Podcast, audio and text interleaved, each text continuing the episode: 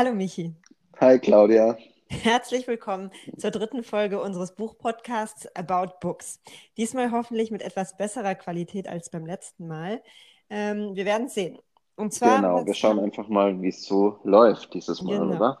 Wir haben euch wieder zwei Bücher mitgebracht und auch wieder eine Serienverfilmung. Wobei ich mich gefragt habe, dieses Wort Serienverfilmung macht ja eigentlich überhaupt gar keinen Sinn. Eigentlich müsste es irgendwie sowas heißen wie Verseriung oder so.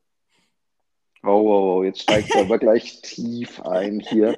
Ähm, einfach ein Buch, das dann irgendwie zu einer Serie geworden ist, würde ich sagen. Genau, eben nicht zu einem Film, sondern zu einer Serie.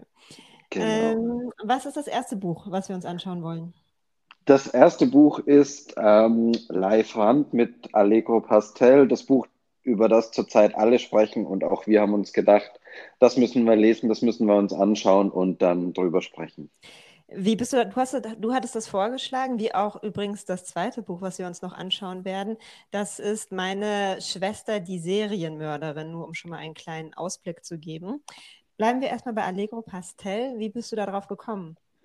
Ähm, tatsächlich, ich bin im Netz unterwegs gewesen und habe irgendwie gemerkt, dass das immer häufiger so auf Instagram in meiner Timeline erschienen ist und habe mich dann mal informiert, habe mal geschaut, ähm, was es damit so auf sich hat und fand dann, es äh, klang spannend. Habe es dir vorgeschlagen, du warst irgendwie auch gleich mit dabei. Ich weiß nicht, ob du auch schon davon gehört hattest oder ob es für dich dann komplett neu war. Und ähm, ja, genau, also in, innerhalb der Wochen hat sich das dann irgendwie so zum totalen It-Buch, kann man fast schon sagen, entwickelt.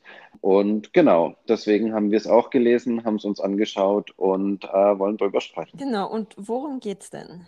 Ja, also ich würde sagen, es geht schon um das, was auch hinten drauf steht. Es ist betitelt als Germany's Next Love Story und es geht tatsächlich um eine Liebesgeschichte zwischen Jerome und Tanja. Tanja lebt in Berlin, Jerome in Maintal bei Frankfurt und die führen eben eine Fernbeziehung. Und es geht um diese Beziehung zwischen den beiden. Ich würde aber tatsächlich, um das gleich am Anfang zu sagen, sagen, es geht um deutlich mehr. Es geht um diese beiden irgendwie auch als, als Individuen.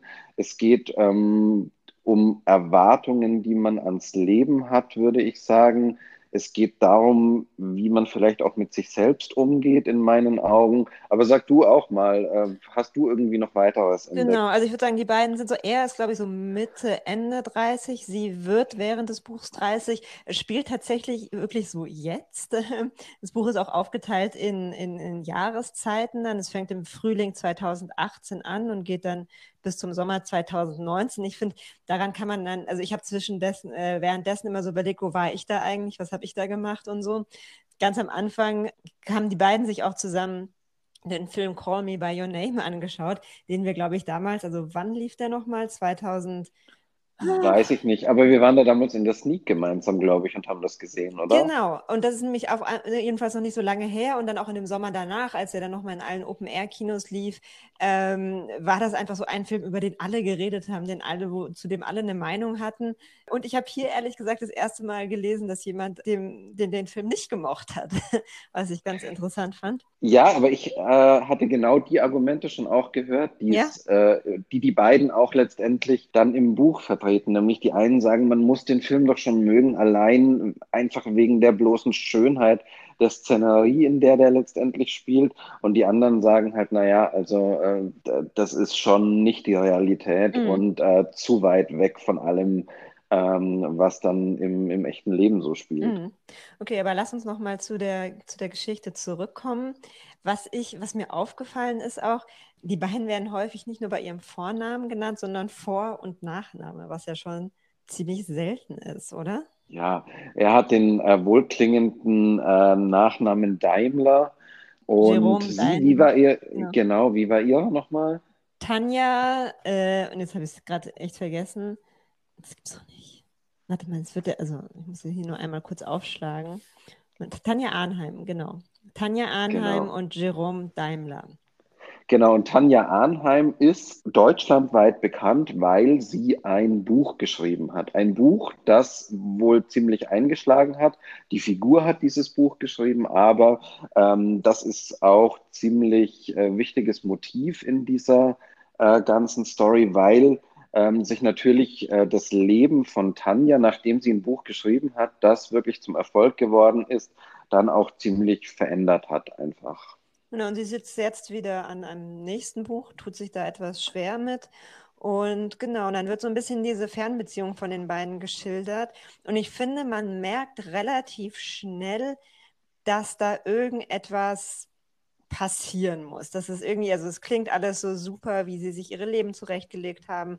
Und genauso läuft das Ganze jetzt auch ab. Und sie beide sind, glaube ich, auch, also so werden sie beschrieben, so sehr selbstreflektiert, dass sie schon sehr genau sehen, wie geben sie sich, wie sehen sie aus, wie ist so ihre Umgebung, mit was für einem Auto fahren sie oder auch nicht. Und ähm, was machen sie? Also versuchen das alles in irgendwie so ein Bild von sich selber zu bringen.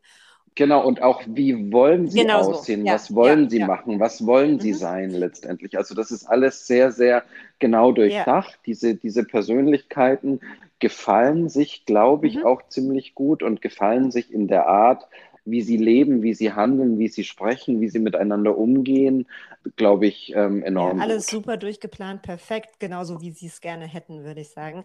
Und deswegen wartet man doch förmlich darauf, dass das irgendwie gestört wird, dass da irgendetwas passiert. Und ich finde, es ist, man merkt dann, dass es ist ziemlich schlau eingefädelt. Also es kommt irgendwann die Wendung und ähm, also man, man weiß, dass sie kommen muss, weiß aber nicht so genau welche. Und wenn sie dann kommt, dann sie, denkt man sich, ach ja, stimmt, das ist ja da schon vor 20 Seiten angelegt worden, oder? Genau, also ich finde auch, es kommt dann tatsächlich irgendwie so, wie es kommen muss. Ich finde ganz interessant, dass, oder, oder mir ist es so gegangen, dass ich gedacht habe, irgendwie dann doch aus, auch aus relativ nichtigem Anlass irgendwie diese Beziehung und äh, das Miteinanderleben ähm, ändert sich dann einfach. Und ähm, von daher oder von da an versucht man dann immer ein bisschen so darauf zu schauen, okay, gibt es nochmal einen Schritt zurück oder, oder wie geht die ganze Geschichte weiter? Und deswegen ist man da schon, finde ich, ziemlich gut mit dabei. Mhm. Also mir ging es tatsächlich so, ich wollte nicht, dass dieses Buch endet. Und ich habe mich zwischendurch dann wirklich regelrecht gezwungen, es auch mal für einen Moment zu, zur Seite zu legen, weil ich einfach nicht wollte, dass ich es jetzt schon direkt auslese an einem Wochenende. Aber warum? Sag mal, warum? Ich habe es nämlich ähnlich empfunden, aber warum ging es dir so? Bist du dahinter gekommen? Also ich finde, es ist unheimlich gut geschrieben. Schon allein deswegen hat es mir einfach Spaß gemacht, es zu lesen. Ja, und das, was ich vorhin schon meinte, man weiß, dass irgendwas passieren muss es ist dann auch gar nicht so hoch überraschend, was passiert. Trotzdem ist es nicht das, nichts, was ich vorher gesehen habe. Und das hat mich irgendwie fasziniert, dass das so in deren Leben quasi, also in der Geschichte angelegt ist, aber ich trotzdem nicht drauf gekommen bin, dass das, das, das quasi schon der Haken ist, der gleich alles irgendwie durcheinander bringen wird. Und ich finde, bis zum Ende fragt man sich, also ich glaube, es ist nicht so viel vorweggenommen, wenn man sagt, okay, diese Beziehung wird nicht weiter so glücklich weitergehen wie am Anfang, wie sie am Anfang läuft. Und man das, genau, so viel ja. kann man sagen, denke ich, vielleicht mehr dann auch nicht. Aber man fragt sich halt die ganze Zeit, was ist denn eigentlich das Problem? Also warum, warum hat es nicht funktioniert? Und das ist eine Frage, die, würde ich sagen, auch offen bleibt die, von der ich jetzt auch nicht unbedingt erwartet habe, dass sie wirklich beantwortet wird, aber das hält mich, hielt mich vielleicht irgendwie so dran.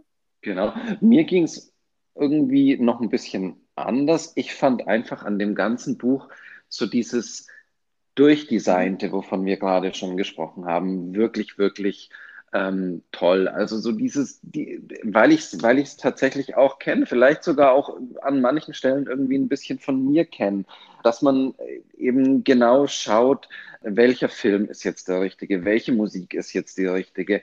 Dann ähm, gibt es Jerome, der sich ähm, aus, aus Umweltgründen dann einen mhm. Tesla liest. Äh, und das finde ich schon so eine bizarre Vorstellung, irgendwie ein 35-Jähriger, der sich dann Tesla liest, äh, einfach irgendwie, weil es gut ist, weil er sich damit aber auch gut fühlt.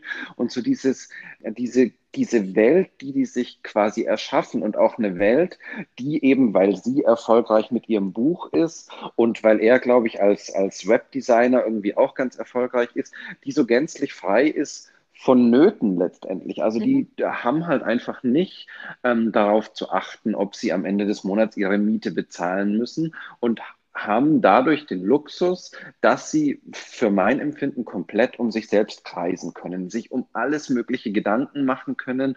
Und genau, also das ist für mich schon so eine Erkenntnis in dem Buch geworden, was das eigentlich tatsächlich vielleicht für ein Luxus ist, was das aber auch mit einem machen kann, wenn man plötzlich so das, das Einzige ist, sie haben noch keine Kinder, das Einzige ist, ähm, worum man sich dreht, ähm, wenn das man selbst ist. Genau, und dass sie keine Kinder haben, äh, kommt ja dann auch noch dazu, dass sie dann sich auch da über niemand anderen irgendwie Sorgen machen müssen. Ähm, Genau. Ähm, was ich auch noch ganz so nett nebenbei fand, war, also er, wie gesagt, wohnt in der Nähe von Frankfurt und sie in Berlin. Das heißt, an diesen beiden Orten spielt äh, der Roman hauptsächlich.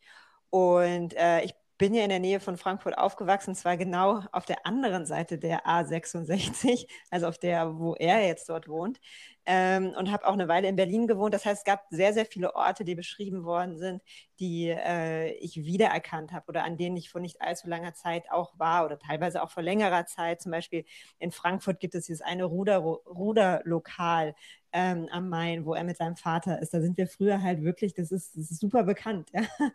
auch wenn es einfach nur so eine, ein Ruderclub ist, der da ein Lokal noch drin hat. Früher immer hingefahren ja. oder der Club, äh, in den er da geht, ist Robert Johnson da waren wir früher auch. Und dann in Berlin genauso halt Südkreuz, dieser, da halten eben auch die ICEs an. Ich habe da ganz in der Nähe gewohnt. Also ich bin da auch super häufig gewesen. Dann in der Ringbahn, Hermannstraße, durch die Hasenheide bin ich mit dem Fahrrad gefahren. Das heißt, es waren alles so Orte, die ich dann auch relativ präsent hatte, äh, die ich mir sehr gut vorstellen konnte. Plus, weil es eben auch jetzt gerade jetzt spielt, zu der Zeit, zu der ich da auch mal war. Das, das fand ich ganz nett. Es gefällt mir zum Beispiel auch besser, als wenn ein Roman an so fiktiven Orten spielt, wie wir das beim letzten Mal hatten, bei, bei nichts passiert, weißt du, wo er da, ich meine, klar, ja. selbst wenn die jetzt irgendein Dorf genommen hätte, was es wirklich gibt und kein ausgedachtes, dann hätte man das im Zweifel auch nicht gekannt. Aber trotzdem finde ich es ganz schön, wenn solche Geschichten an Orten spielen, die man irgendwie kennt. Und was mir gut gefallen hat. Und das ist, ähm, ich, ich kann das komplett nachvollziehen, was du sagst. Ich habe weder in Frankfurt noch in Berlin gelebt und deswegen hatte ich jetzt rein örtlich ähm, nicht so den Bezug zu der Geschichte. Aber was mir gut gefallen hat, das, was wir vorhin schon mal angesprochen haben, ist, dass das eben wirklich so in der Jetztzeit spielt, dass wir quasi, also für mich hat sich da so eine Örtlichkeit im übertragenen Sinn durch was anderes ergeben, nämlich dass Dinge vorkommen, die ich halt ganz normal im, im, im Leben miterlebt habe. Es wird von Filmen gesprochen, die ich gesehen habe. Wir hatten es mit Call Me By Your Name. Es wird von Musik gesprochen. Es, äh, es findet einfach tatsächlich so im Jetzt statt. Und das fand ich an dem Buch auch gut, dass man wirklich so diese, dieses total Präsente hat und eben ähm, nicht eine Welt beschrieben ist von vor 30 Jahren oder irgendwie sogar was Historisches oder sowas, sondern dass die genau jetzt in meiner Realität irgendwie mhm. leben und spielen. Sag mal, was ich nicht kapiert habe, das ist der Titel. Nee, ging mir auch so. Pastell habe ich mir irgendwie vielleicht noch zusammenreimen können, weil ich mir gedacht habe, es ist schon irgendwie so eine, so eine weich gezeichnete, schön gezeichnete Welt, in der die unterwegs sind. Und da könnte ich mir vorstellen, dass irgendwie so die, die Anleihe herkommt mit Pastell eben, weil man damit ja irgendwie alles äh, Süßliche und, und Schöne und äh, Mellow irgendwie verbindet. Aber dieses Allegro, ähm, ja, vielleicht bin ich da, vielleicht ist das irgendwie eine Musikanleihe auch, die ich jetzt nicht sofort ähm, zuordnen kann oder so. Ja, aber wobei ist doch, also zumindest ja. das Allegro, das löst sich am Ende auf. Ähm, das hat einen Bezug zu einem Ort, an dem sie in Berlin später immer mal wieder ist äh, mit Freunden zusammen. Ich, ich will es jetzt gar nicht weiter äh, ausführen, weil man sonst auch wieder einen Teil verrät. Aber da, deswegen, da habe ich an so einem Moment gedacht, okay, jetzt kommt da vielleicht irgendwie eine Auflösung mit dem ganzen Titel, ist dann aber nicht. Also es bezieht sich nur auf dieses Allegro und Pastell bleibt Pastell. Ist Pastell eine Farbe, die im Moment irgendwie, oder sind Pastellfarben irgendwie in, hip? Keine Ahnung. Also, keine Ahnung der Titel. Wie dem auch sei. Ich glaube, ähm, der Titel bleibt uns irgendwie beiden ein bisschen, ja. bisschen verborgen. Aber ich stelle ja am Ende dann immer so die Frage, ähm, ist es denn ein Buch, das irgendwie auf dem Stapel des Jahres ähm, yeah. möglicherweise relativ weit oben rangiert? Und da muss ich bei mir auf jeden Fall sagen, klar. Und ich kann mir sogar auch vorstellen, ähm, das nochmal zu lesen. Ich könnte mir zum Beispiel auch vorstellen, ähm, dass es da mal eine Verfilmung gibt. Und ähm, ja, also ich kann mir vorstellen, dass nicht das letzte Mal gewesen ist, ähm, dass ich mir die Geschichte mhm. irgendwie. Also ich würde auch sagen, führe. weit oben zusammen mit The Great Nowitzki, den wir in der ersten Staffel, äh, Quatsch, in der ersten Folge besprochen haben. Ähm, da würde ich definitiv auch einsortieren. Ja, mal schauen, was das ja noch bringt, aber da wird es sein. Und noch ein kleiner Tipp: Es wird jetzt, da, da im Moment ja keine wirklichen echten Lesungen stattfinden, gibt es aber so ein bisschen einen Ersatz. Und zwar bei 1 Live Stories. Die ähm, machen ja so, ich weiß gar nicht, ob das normalerweise so einmal in der Woche war oder äh, keine Ahnung, zweimal im Monat oder sowas. Jedenfalls ist es so eine Art Interview-Lesung, die die mit Autoren führen. Und da wird jetzt die nächste aktuellste Folge eine Interviewlesung mit Live Rand sein über dieses Buch. Ich habe es noch nicht gehört. Also ja. kann man sich auf jeden Fall anschauen. Ich habe es auch noch nicht gehört. Sind, immer, aber, sind häufig ganz gut, ähm, genau. So eine glaub, halbe Stunde ungefähr, meist sehr hörenswert. Yes. Einfach, weil man da auch nochmal so ein bisschen was von dem Autor über sein Buch erfährt. Genau, und vielleicht äh, klärt mit sich ja Titel, da dann genau, auch die Geschichte mit dem Titel. Darüber. Gut, ähm, dann sind wir damit ziemlich zufrieden mit Live-Rand und Allegro Pastel. Und dann haben wir uns vorgenommen, über eine Sache zu sprechen, die sich derzeit auf Netflix abspielt, jetzt auch schon seit einigen Wochen. Ähm, aber wir haben uns beide angeschaut, die vierteilige Serie Unorthodox. Und ähm, das ist ja auch angelehnt an ein Buch, nämlich äh, von Deborah Feldman, die äh, gleichnamige ähm, Story letztendlich. Und ähm, du genau, hast dieses Buch gelesen, oder? Her, also bestimmt zwei Jahre. Ähm, in meiner Ausgabe haben damals irgendwie so 20, 30 Seiten gefehlt oder so. Ich kann mich erinnern, du hast mir damals erzählt, jetzt ja, ist ein Buch angekommen und es ja, ich habe es natürlich dann erst gemerkt, als ich es so. gelesen habe. Ähm, und dann habe ich es einfach weitergelesen, weil ich es dann fertig lesen wollte, es dann zurückgeschickt, in der Hoffnung, dass ich eine vollständige Ausgabe kriege, die ich aber nie bekommen habe. Ich habe einfach nur das Geld zurückgekriegt. Ist ein bisschen schade. Aber wie auch immer, worum geht es denn da? Es geht um eine junge Frau, die in einer ultraorthodoxen jüdischen Familie, Gemeinschaft ähm, in Williamsburg in New York lebt letztendlich zusammengefasst dort ausbricht. Das ist natürlich alles wahnsinnig schwierig, weil diese äh, Menschen sehr, sehr reglementiert, sehr, sehr zurückgezogen, sehr, sehr überwacht leben.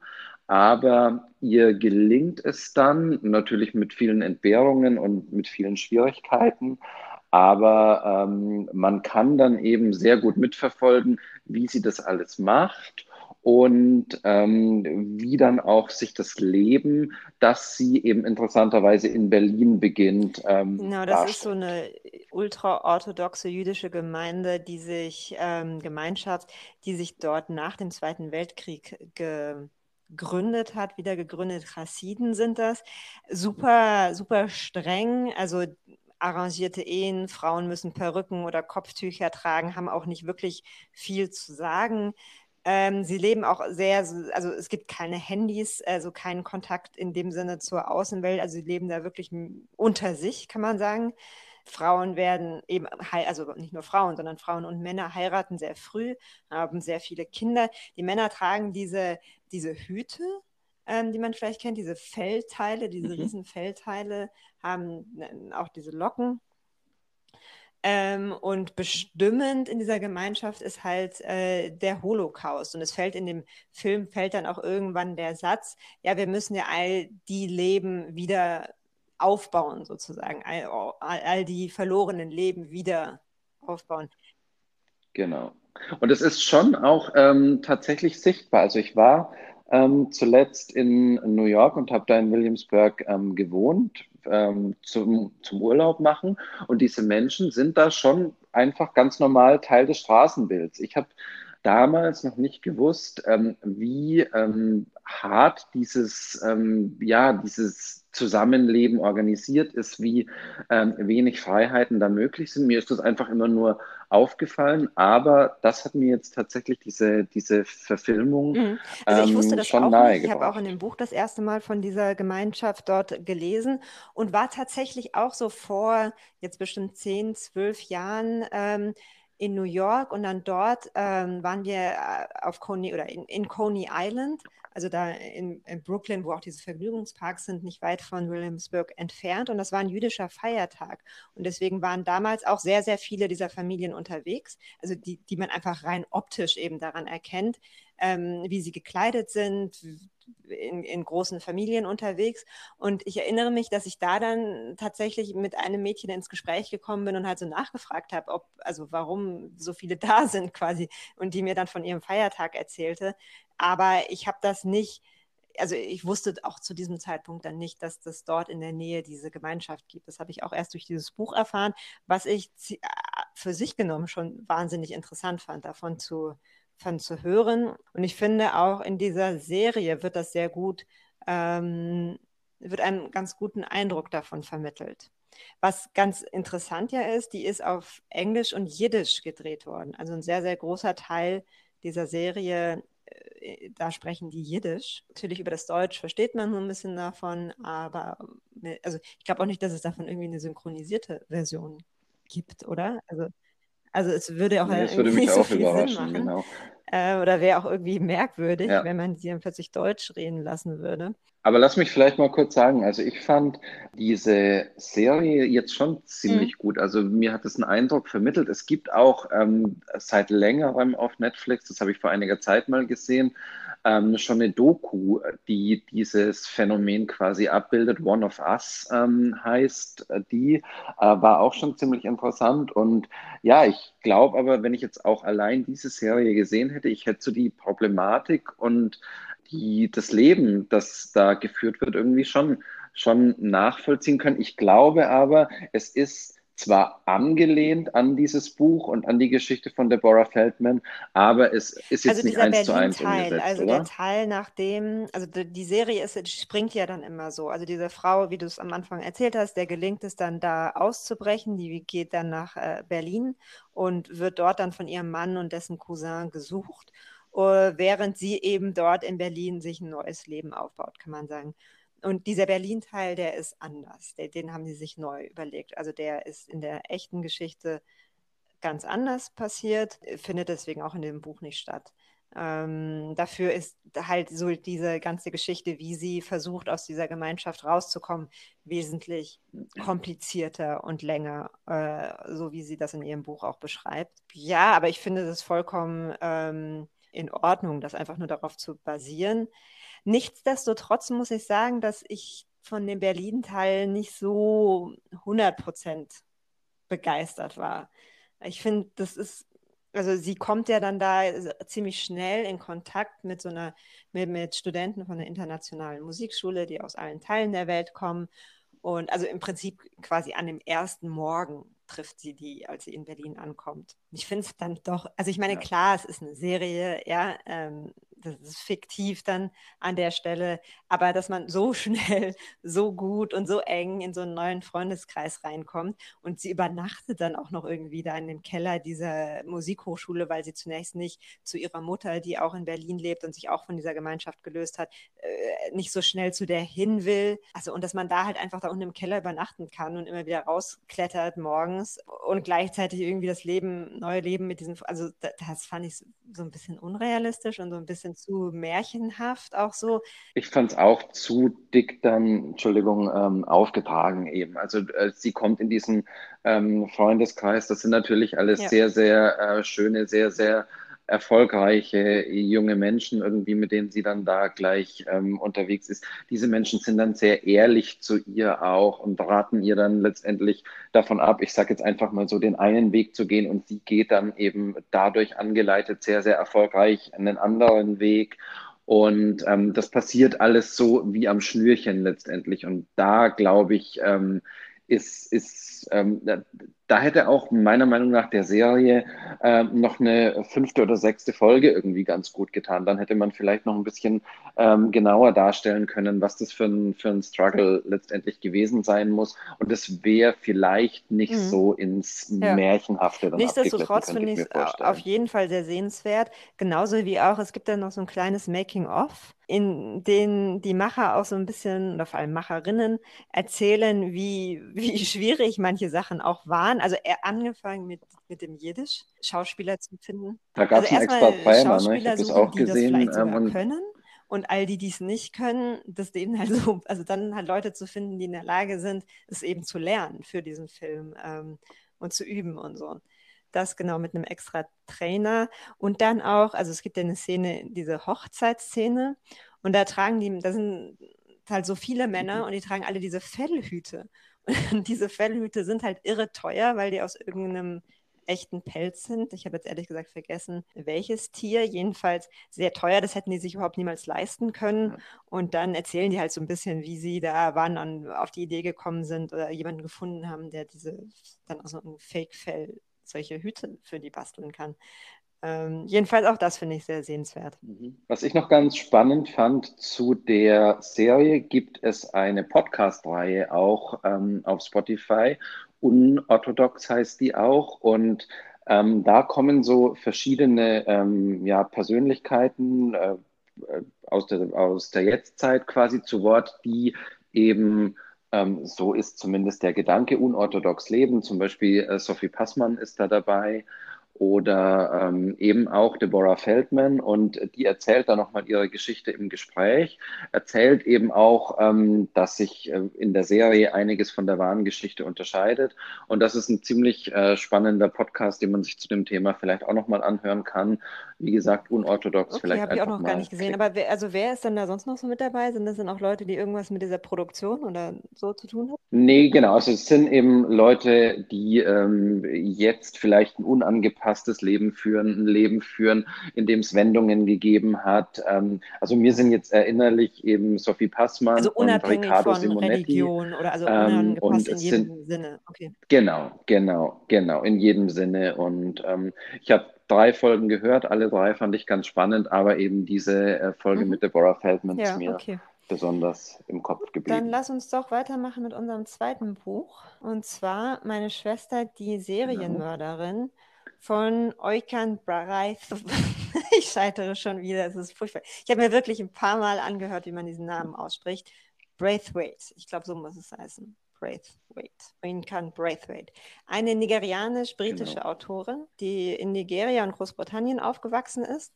Das ist ihr Debütroman. Vorher hat sie vor allem Kurzgeschichten geschrieben. Es geht, äh, wie der Titel schon sagt, um zwei Schwestern in Lagos, Nigeria, die beide noch bei ihrer Mutter leben und die eine hat eben schon mehrere Männer umgebracht. Und genau, darf ich mal ganz kurz gleich dazwischen funken? Normalerweise wäre es ja jetzt klar. unmöglich, dass du ähm, bei einer Vorstellung eines Buchs das sagst, aber in dem Buch ist es eben einfach so. Das steht hinten schon drauf, das ist Fact irgendwie. Ähm, es, es geht in dem ganzen Buch um diese ähm, Morde, ähm, aber die sind nicht so das, äh, das äh, ja, also es geht es geht um die Morde, aber es geht auch nicht um die Morde letztendlich, weil äh, die oder werden nicht halt groß geschildert, die passieren und, halt ähm, einfach so. Also wie, wie, gesagt, allein der Titel. Genau, oder sind passiert. Also deswegen. Ja, und ich glaube irgendwie ähm, bei, bei Einstieg in das Buch ist es, glaube ja. ich, gerade Mord 3 oder so, den die begeht. Ja. Ich kann es nicht mehr genau sagen, aber ich meine mich zu erinnern, und dass, die, dass das der Prototyp ist, den sie umbringt. Die Schwester hilft ja eben, die Leichen zu beseitigen, deckt sie auch und kommt dann im Laufe des Buches damit aber immer schlechter klar. Vor allem, als dann ein Mann zum Opfer zu werden droht, den sie mag oder den sie irgendwie schützen will, von dem sie halt nicht will, dass er auch ihrer Schwester zum Opfer fällt. Daran, ja, ich würde sagen, das ist so ein bisschen das, was die, was einen durch das Buch trägt. Also auch so diese Frage, wird der Mann überleben oder nicht? Genau, wird der Mann überleben, aber ich finde schon auch, so diese, dieses mhm. Verhältnis zwischen mhm. den beiden Schwestern, weil das ist ähm, auch durch, den, durch die Typen, wie die so geschildert sind, schon auch irgendwie eine, eine, eine spannungsgeladene Geschichte. Andererseits aber halt auch, finde ich, eine sehr, sehr feinfühlige und, und hm. ähm, intensive Beziehung, die zwischen In den beiden. In meiner Ausgabe ist da so, so ein Artikel ist. abgedruckt. Ähm, das ist so eine Mischung aus Rezension und Porträt, würde ich sagen. Gott sei Dank, ich dachte schon wieder, so. du sagst jetzt, ähm, dir fehlen in Nein, deiner Ausgabe 20 Seiten oder so. Aber und äh, da steht der Satz drin: A novel okay. that puts the relationship of two sisters at its heart, with men as supporting characters who may or may not make it to the final act. Ich finde, das bringt es ganz gut auf den Punkt. Ja, auf jeden Fall. Und was ich finde, ähm, dass es auch gut auf den Punkt bringt, ist ähm, das, was wir in der letzten Folge als Ankündigung ähm, schon gesagt haben. Da steht nämlich hinten drauf auf dem Buch, dieser Thriller hat einen Skorpionstachel und seinen Stich vergisst man nicht. Und ich finde tatsächlich, irgendwie kann man so sagen. Kannst du Wie einen Satz du's? zur Begründung sagen? Also warum? Also wo ist da der, was hat da was für einen Stachel bei dir hinterlassen? Also ich finde tatsächlich, dass das Buch im Vordergrund schon gut ist, aber dass es im Hintergrund auch noch so viele Dinge anspricht, die halt einfach irgendwie bleiben. Zum Beispiel, wie ähm, Frauen da in Lagos behandelt werden, dann wie die Polizei mit den Menschen umgeht, dann eben, äh, was, was da korruptionsmäßig ähm, unterwegs sein muss. Dann finde ich, ist es eine ziemlich interessante Familiengeschichte auch, weil äh, der Zusammenhalt dieser Schwestern äh, auch noch äh, ja, von früher herrührt, weil es da ein Ereignis gab, das das eben hat entstehen lassen.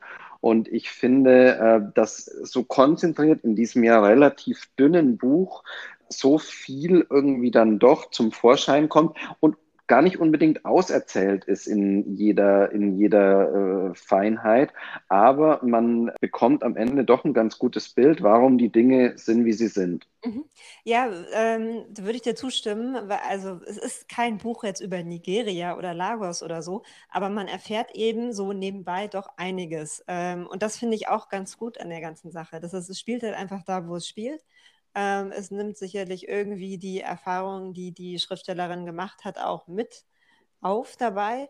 Ähm, und das erfährt man eben einfach so nebenbei. Das finde ich tatsächlich neben dieser Krimi-Geschichte, die das Ganze ja eigentlich auch noch ist, auch sehr gut. Also es äh, bringt wie so eine zweite Schicht ähm, da noch mit rein. Und genau. daneben ist es einfach spannend und temporeich erzählt. Temporeich erzählt, das fand ich tatsächlich auch ziemlich, ziemlich schön. Es sind kurze Kapitel, es ist sehr konzentriert, finde ich. Es ist sprachlich, finde ich, ziemlich gut gemacht und ich finde es auch witzig einfach, auch wenn das ein bisschen eine makabere Stelle mhm. ist.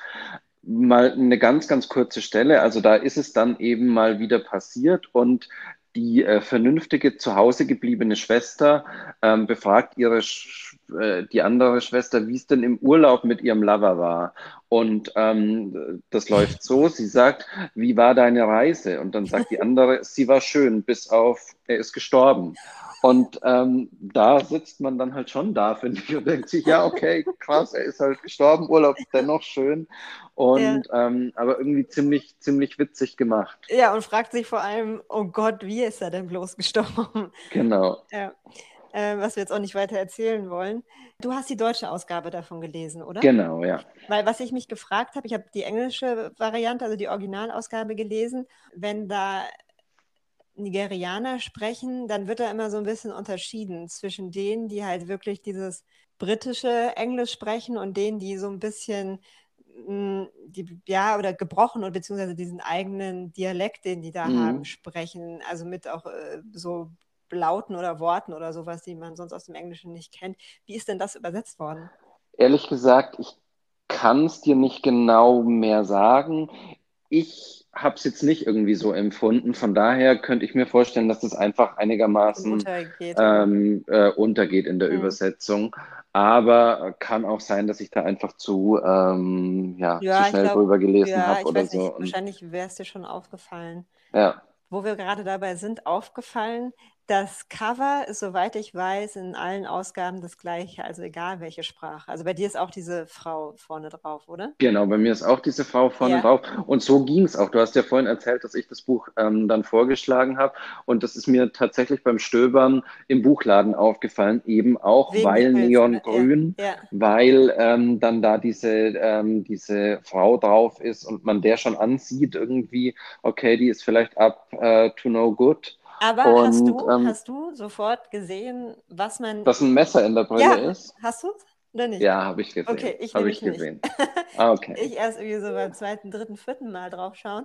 Und wenn man es dann umdreht, dann sieht man ja auch noch ihre Hand, in der sie so Desinfektionszeugs hat. Auch das ist, habe ich erst später bemerkt.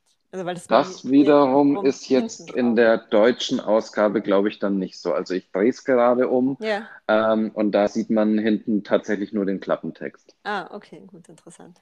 Also Ähm, nachdem du das Buch gelesen hast, würdest du denn sagen, es ist klug, einem Koma-Patienten deine Nöte, Sorgen und vielleicht auch Dinge zu erzählen, die nicht so gelaufen sind? Hm, vielleicht lieber nicht. Und warum das so ist, äh, das erfahrt ihr, wenn ihr das Buch lest, würde ich sagen.